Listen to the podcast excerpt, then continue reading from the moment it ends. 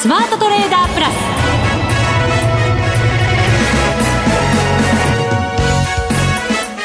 ス。全国のリスナーの皆さんこんにちは。内田まさです。この時間はザ・スマートトレーダープラスをお送りしていきます。この方をご紹介しましょう。国際テクニカルアナリスト福永博之さんです。こんにちは。よろしくお願いします。よろしくお願いしますさて大引けの日経平均株価ですが4日続伸して終わりました、はい、92円49銭高の2万8543円51銭です。このところの戻りなんか久しぶりに結構強い戻りのような気がするんですけど福永さんはどうでしょうね。いやいやあの その通りだと思いますよ。そうですか、えあのまだダメ出しが来るかなと思ったんですけど。いやいやそのね、昨日、まあ、今日も含めるとですねえー、およそ900円弱の日経平均株価戻しですね、はい。まあ、今日もあの5バーはあのもうすごく膠着感が強まってですねほとんど値動きなかったんですけどあの大引け直前のところで、えー、買われてですねあの数十円高ぐらいだったものが一気にもうあの90円92円高までいきまして、はい、値動き的には、まあ、大引け間際の買いで、えーまあ、株価水準が若干切り上がって終えたと。そうですね、はいですから取引時間中マイナスになる場面もありましたので前場ではい、はい、ありました。ですから、まあ、そう考えますと、まあ、持ち直して終えたっていうようなそんな状況でしょうかね、うん、なんだかよくわからないで上がってきちゃったなっていう感じはするんですけどどうなんですか？確かにそうとも言えますよね、うんで、まあ、売買高、売買代金も今日膨らんでるんですけど、このところ膨らんでるんですよ。はい、ですから、一番その、まあ、理由なき上昇というところで言うと、はい、これまで心配されてたのは、商いがやっぱ膨らまないパターンが、あの一つは心配材料だったんですけど、今回はですね、そういう意味ではその商いの減少傾向、あるいは商いが膨らまないっていうところは、一応クリアはしてるんですよね。手応えはありますか？うんですね、ですからちょっとですね、値動き的に、あのもう日経平均、後でまあちょっとお話しますけど、あの出遅れてる日経平均が一番その、まあ、パフォーマンスが良くて、ですから、よく言うその、まあ、追いかけてきているっていうところになりますから、はい、まあ、そのあたりがですね、あの実は今日あの最後に最後にというか後でお話しようと思ってるのあの最後の砦があるんですよ。最後の砦が上昇トレンドに向かうための最後の砦なんか結構大変なそう言い方ですけど。いやいやいやちょっと大げさに言ったら そうですか、はい、いやあのまあトレンドをあの、まあ、分析するテクニカル仕様に関しては、まあ、ほとんどがもうあのいわゆる上昇トレンド入りを示唆してるんですよね。足元は。足元は、はい、で、えー、一つだけえー、なぜか引転したままの状況になっている指標がありまして、はい、それについてちょっとお話をしたいなと。だろう。なんでしょう。考えながら、ねはい、次のコーナーに進んでいこうかと思います、はい、はい、この後のコーナーで詳しく伺っていきます、はい、そして番組後半ではマネックス証券チーフ FX コンサルタント兼マネックスユニバーシティ FX 学長の吉田久さんにご登場いただきますえー、それでは番組進めていきましょう。この番組を盛り上げていただくのはリスナーの皆様です。プラスになるトレーダーになるために必要なテクニック心構えなどを今日も身につけましょう。どうぞ最後まで番組にお付き合いください。この番組はマネックス証券の提供でお送りします。スマートトレーダー計画。よーいドン。さあ、それでは引き続き福永さんにお話を伺っていきましょう。はい。最後の砦がある。まあ、売り方にとってはですよ。売り方にとっては、はい、あのー、まあ、先ほどもお話しましたように、えー、足元では株価はまあ上向きに転じてきているという、まあ、一番、あのー、えー、皆さんがですね、イメージしやすいとなると、まあ、あ200日移動平均線を昨日上回ったとか、はい、それからあと下向きの75日移動平均線も上回りました。で、なおかつ今日はですね、まあ、それをさらに水準切り上げてということですので、まあ、そういう意味ではトレンドをですね、まあ、あの、下向きに傾きかけていたトレンドが、まあ、復活してきたっていう、これはもう、あの、足元で皆さんも、えー、だいぶこう実感されてきているのではないかなというところになりますよね。はい。で、あと一方で、まあ、日経平均だけではなくて、やっぱ他の指数も見ておかないといけないと思いますけども、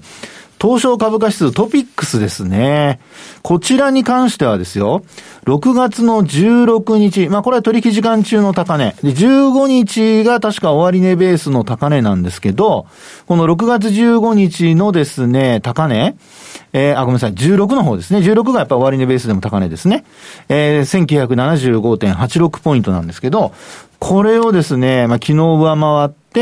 なおかつ今日も上回ったまま維持していると。はい。ですから、そうなりますと、あの、年初来高値の3月19日の、まあ、終値ですかね、えー、今度2000ポイント超えてるんですが、2012.21ポイントまで、まあ、あの、節らしい節はないと言いましょうか。ここを超えてくると、もうあの、年初からの、まあ、上昇が復活という形になりまして、はい、まあ、名実ともに上昇トレンド入りということになりますね。そうですね。そうすると、はい、高値をつけたところが、トピックスにとっては最後の砦みたいな感じにね、なりますけどね。まあそうですね。売り方からしてみますとね。はい、まあ、はい。ただ、あのー、今お話したように、まあ、本当にそれは最後の砦っていうことにはなるんですけど、その前に、あの、トレンドが上向きになるかどうかっていうところで、やっぱり、あの、皆さん、えー、そうですね、あの、高値掴みはしたくないでしょうし、かといって、やっぱり安いところは買いたいと。はい。で、あの、そうした中で、えー、一番やっぱりトレンド転換を早く教えてくれるテクニカル指標といえば、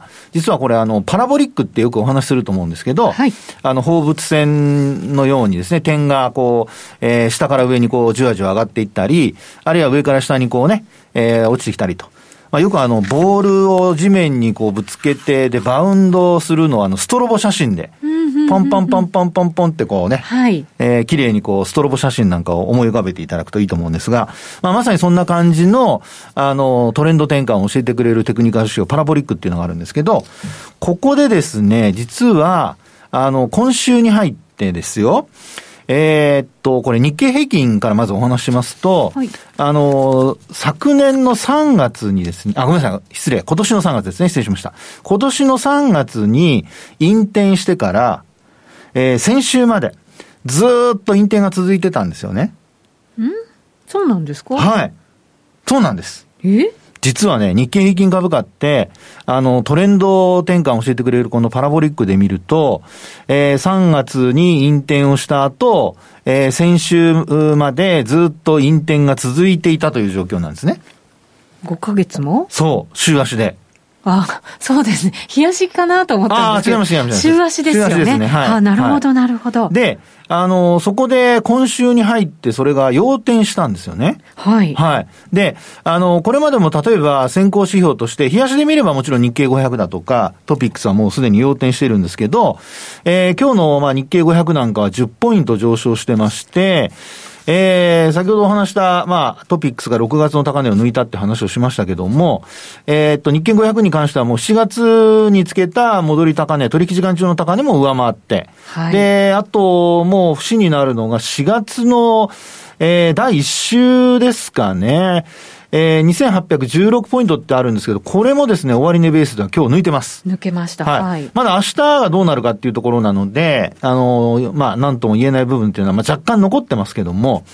で、えー、さらにですね、えー、っと、もうそこ抜けると、もうあの、これも年初来高値しかないんですよね。ないんですよね。はい。で、そうした中でですね、じゃあ、売り方にとっての、あの、最後の砦って何なんだろうっていうところなんですが。月足のパラボリック。ブブー。あのですね、月足のパラボリックはね、実はね、はい、もうもうずっと要点したままなんですよ。そうなんですね。はい。あの、月足のパラボリックを見ると、えー、日経平均の方は特にですね、えー、これはですね、えっと、昨年の、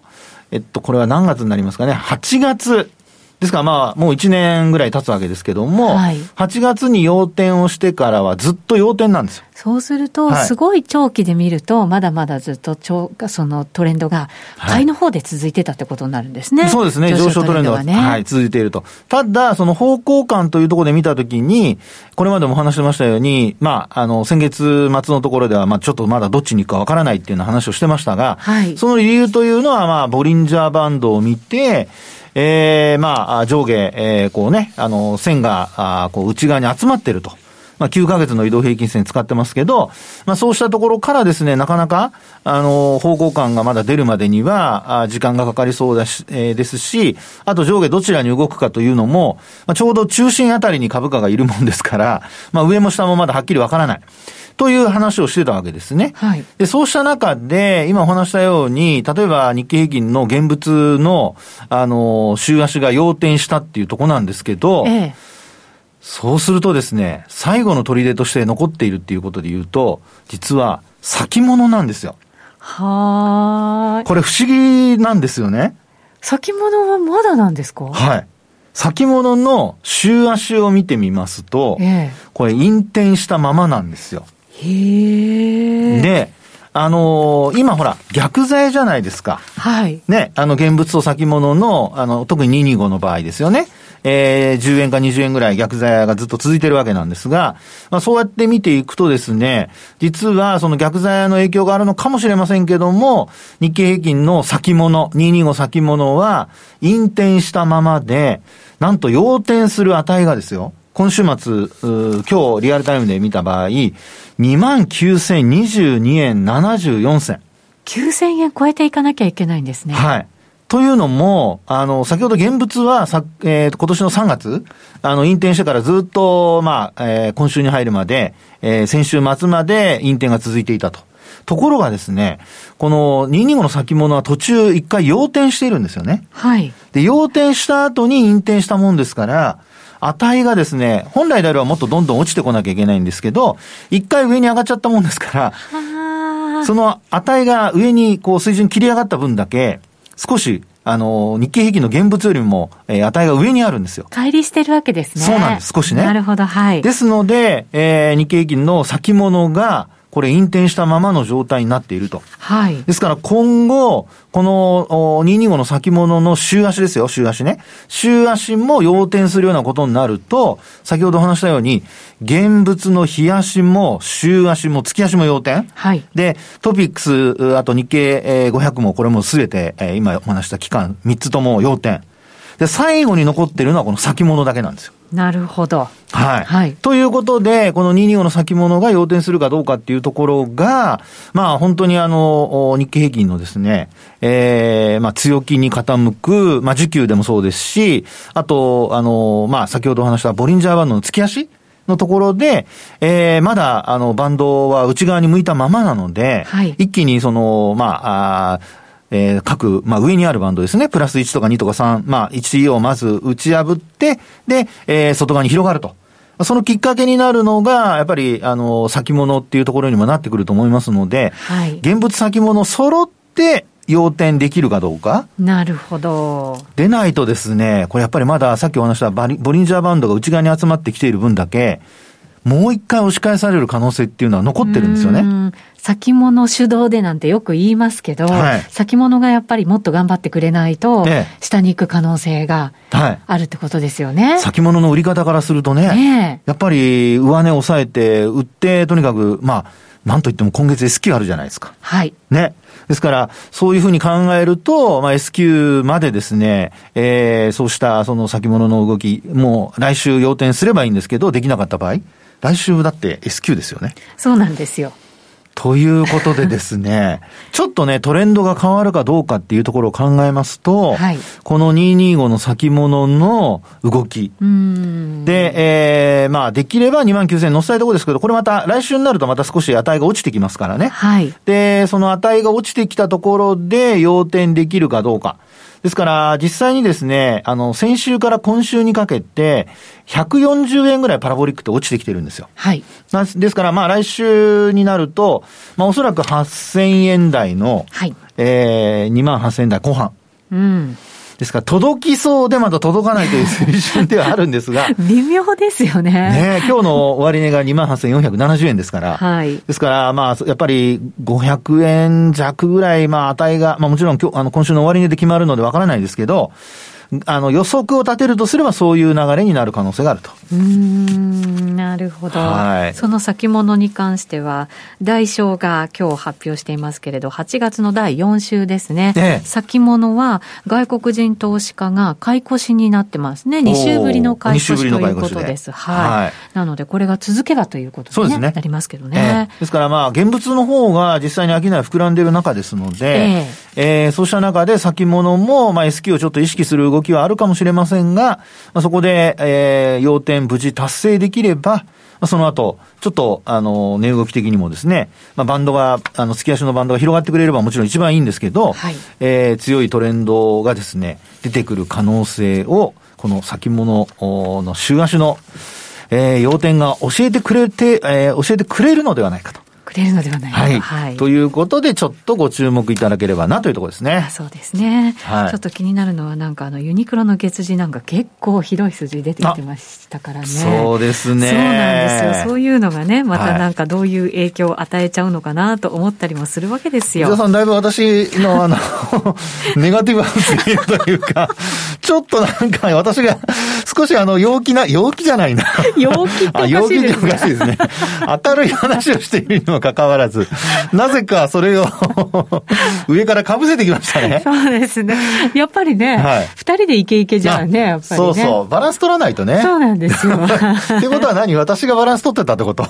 そういうことなのかもしれない。お互いにバランス取ってるとね、ねいう感じですけど。そうですね。はい、どうなるかというところですね。ですね。明日ね、はい、中国のあの、まあ、財新の非製造業のね、はい、えー、PM9、PMI なんかも発表されますし、ちょっとまあ日中の動きにも注目しておきたいところでありますけどね。うん、はい、わかりました。ここまでは福永さんにお話伺いました。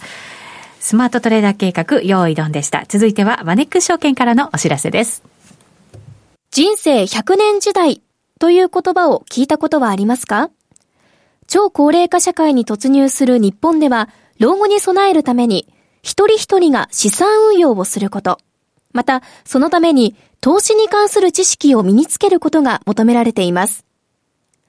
この度、マネックス証券では、投資を始める前に押さえておくべき基本を一挙にまとめて学び、自身の知識として身につけることができる講座をご用意いたしました。その名は、マネユニアカデミー、ゼロから学べる米国株コース。最高値を更新し続ける米国株はなぜ強いのか。また、アップル、コカ・コーラの決算書の見方。勝ち続けるために必要なメンタルの管理法などについて、15回分の教科書と動画、メールでの問い合わせサポートを活用して、いつでもどこでも学習いただけます。動画講師として、マネックス証券、チーフ外国株コンサルタント兼マネックスユニバーシティシニアフェローの岡元兵八郎も登場します。あらゆる情報からご自身の知識で投資判断できるようになりませんか？マネユニアカデミーは有料の講座です。本講座を受講いただく前に、米国株の魅力や企業分析について解説する無料の体験講座をご用意しています。マネックス証券の口座をお持ちでなくてもお申し込みいただけます。今すぐ、マネユニアカデミーで検索。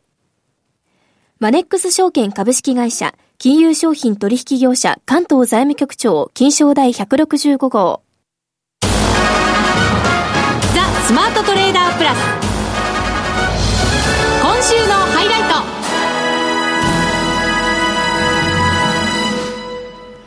ここからのゲストです。マネックス証券チーフ FX コンサルタント兼マネックスユニバーシティ FX 学長の吉田恒さんです。よろしくお願いします。よろしくお願いします。お願いします。えー、大きなイベントが一つ終わりました。ジャクソンホール。はい。はい。ちょっとあれでどうですか？為替の動き変わったんじゃないですか？あんまり変わらないですよね。あんまり変わらない。ドル円に関しては？はい。一般的にはあれじゃないですか。あの、パウエル議長も年内の、あの、テーパリングのね、開始を確認したみたいな、あの感じで。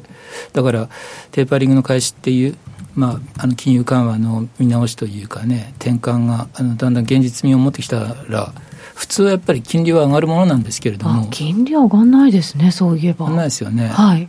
例えばあのよく引き合いに出すのは今回はコロナショック後の金融緩和をずっとこう続けているわけですけれども、ええ、あのかつて10年ほど前にリーマンショックってあったじゃないですかあの時の金融緩和のその転換っていうのはテーパリングが始まったのって2014年の1月なわけですよ。はいでテーパリングが始まるってあのそろそろ始まるねってなるとですねやっぱり金利って着実に上がっていったんですよね。とりわけ金融政策を反映する2年債利回りってアメリカ当時もゼロ金利政策を取ってましたけれどもゼロ金利政策っていうのは FF レートを0から0.25%のところであの誘導管理するという政策じゃないですか。はいでテーパリングが始まるってなるとですねあのしっかりこの上限の0.25%を2年債利回りが上回っていくわけですよ。うんでどんどんどんどんあのこの0.25%を上振れていく中でだんだんだんだんあの利上げっていう政策金利を実際0.25%に上げるっていう流れになっていくわけですよね、はい、だからそういうあの利上げだとか金利上昇をあの先取りする形であの2年債利回りを中心にあのアメリカの金利は上がっていったんですけれどもであればあの繰り返しになりますけれどもジャクソンホールを受けて2年債利回りがしっかりと0.25%を上回っていくってなるのが普通かなと思ったらですねなかなかまだ上げ渋った状況が続いていると。それでもやっぱりパウレさんがこれまでの姿勢崩さなかったからっていうのもありますか？崩したか崩さないかどうなんですか？あれは崩さなかったんですか？どうなんですかね？崩してないようにも感じましたが。確かにね、えー、あのまあ、ただ、えー、マーケットにどっちでも取れるような説明の仕方ってやっぱりよく言うそのマーケットのとの対話？これは株式市場にとっても抜群の回答でしたよね。株式市場はだってね、そこからまたぐんとね、はい、そうです加速したわけですからね。特にナスダックはね、そうですよね。上昇してますからね。はい。はい、それというのは、やっぱり急がないからだよ。金利上げるのもテーパリングもっていう感じなのかななんて株の動きを見ながら思いましたけどね。株はね、まあ、そのいろんな反応があるんでしょうけれども、やっぱり謎なのは金利ですよね。金利,、金利まで素直に、あのそのなんだ上がらなかったと。今お話したみたいにあのテーパリング年内始めるのが適切とかっていう発言になってるわけですけれどもあのそれが今までの発言から比べてねあのあの旗橋線が変わらないっていうふうな今の受け止め方なのか、そうではなくて、思ったよりはちょっとなんか踏み込んできたねみたいなのか分かりませんけれども、あの第一にやっぱり反応を見るべきなのは金利だと思うんですけれども、はい、その金利があの上がらずに、むしろ上げ渋る状況が続いていると。そう、ね、まあ、そうすると株なんかそれを交換して上がるっていうのはあの当然当然っちゃ当然だと思うし、で為替もあの金利が上げ渋っているとですねドルも上げ渋るとい。う感じになって、はいいるんでしょうけれども。ドル円に関してはね、やっぱりあんまり大きな動きがなくて、ただ他のものに対して、ユーロドルなんかは、ユーロが買われて、ドルが売られるっていうような、ドル売りのなんかこう方向がね、ちょっと見えてますけどね。そうそう。うん。これって今お話した金利が上げしうる、えー、若干ですけれども、はい、あの下がったというところに反応して、ドル安になっている、はい、裏返しでユーロ高、5ドル高になっているということでいいんでしょうけれども、はい、さて、それが明日はちょうど雇用統計もあるので、雇用統計なんか受けてね、はい、あの変わってくるのかどうかということですよね。雇用統計どうでしょうね。雇用統計ね、ええ、あのまあ前回があの結構良かったじゃないですか。そうなんですよ。はい。ですからノンファンペイロールは予想は前回よりは少しねあの雇用増加幅が減るっていう話になっていますし、で昨日発表された水曜日に発表されたあの先行指標みたいな ADP がすごく悪かったので、はい、だからノンファンペイロールはあの今回はちょっと悪いのかなみたいな感じですけれども、うん、僕は以前もこの番組であのお話ししてると思いますけれども金融政策への関係ってことでいうと実はあの失業率もあのすごくあのこれまでは影響が大きいので、はい、FF レートとの相関性が非常にあるのでですからそういう意味で言ったらあのノンファンペイロールだけじゃなくて失業失業率にも注目すべきだなと。失業率は今回も0.2ポイントほど回復してくる、改善するんじゃないかっていう予想ですね。すね。はい。ええ、前回もねあの前々回の5.9%から5.4%まで大幅に下がったし、はい、そそこからさらにねあの下がる改善すると。だから5.2ってことですよね。そうですね5.2ですね、え。はいってなってくると、えー、あのさらにねやっぱり金融緩和の転換というところに一歩踏み出すことになると思うし僕が達観するとですねあのこういう時はしたあの注目はされますけれどもそれ以上に物価の方がね、うん、結構あの影響大きいのかなと。物価まあどの物価で見るかっていうのはありますけれども基本的に変動要因のあのをその除外したねコアで見ると、はい、PC コアデフレーターとかそれから消費者物価のねコア指数とかの前年比なんかで見るとちょうど先週 PC のコアデフレーターが発表されてましたけれども前年比で3.6%とかっていう数字なわけですよね。はい、これをさっきも話したあのリーマリーマンショック後の金融緩和の転換時と比べるとですね極端なやっぱり差があるんですね。リーマンショック後の金融緩和のあの見直し、テーパリングはさっき言ったみたいに2014年の1月ですけれども、当時の PC のコアデフレーターってどのぐらいだと思います？へあの頃ってなんか世界的なデフレが心配されていたね 時期だったりもしましたしね。そんなに上がってないですよね。そう。1.2%とか1.1%とかなわけですよ、うん、はいだから面白いのは例えばあの今の FOMC メンバーにセントルイス連銀のブラードっていう総裁がいますけれどもこの人なんかは今回はタカ派のあの代表格みたいに言われてるわけですよ。一方でさっきお話したあのリーマンショック後ではですね彼は逆にハト派って言われてたんですね。あそうなんですね、うん、で彼がなぜそのリーマンショック後にはねハト派だったかっていうと低インフレだったからですよ。はいあの物価上昇率が低い中では急ぐべきではないっていう彼の考え方だったわけですね、うん、ところがそんな人が今回はあの正反対でタカ派の急先鋒になっているのはインフレだから。ささっきお話したインフレのね数字の違いを差を比較するとですねとても分かりやすいですよね、ですから僕はどっちかというと雇用とか以上にインフレの問題の方がかなりこうあの分かりやすくなってきているので、だからあのやっぱりテーパリングというかあの緩和政策の転換っていうのは着実に近づいてるんじゃないかなと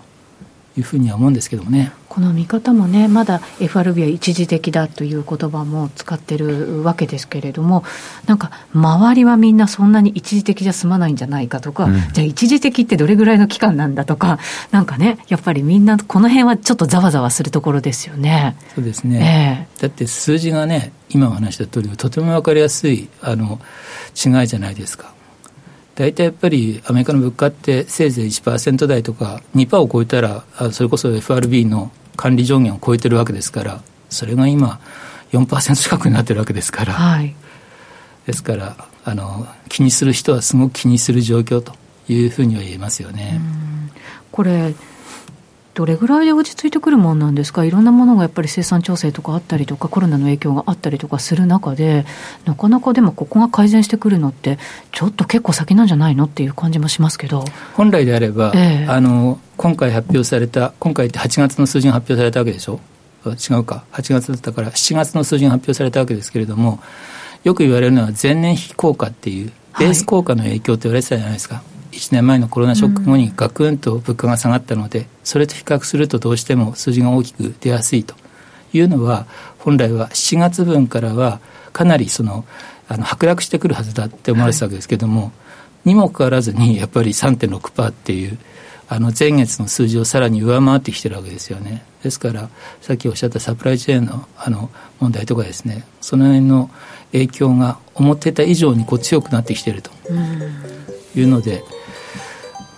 気になりますね。まあそうですね。9月のその経済統計しっかり見てからというようなね、えー、そんな言葉も FRB 発していますので、うん、ここからより注目になってくるんではないかと思います。吉田さんありがとうございました。はい、ありがとうございます。ありがとうございました。さてあっという間にお別れのお時間です今日ここまでのお相手は福永博之と内田まさでお送りしましたそれでは皆さんまた来週,、ま、来週この番組はマネックス証券の提供でお送りしました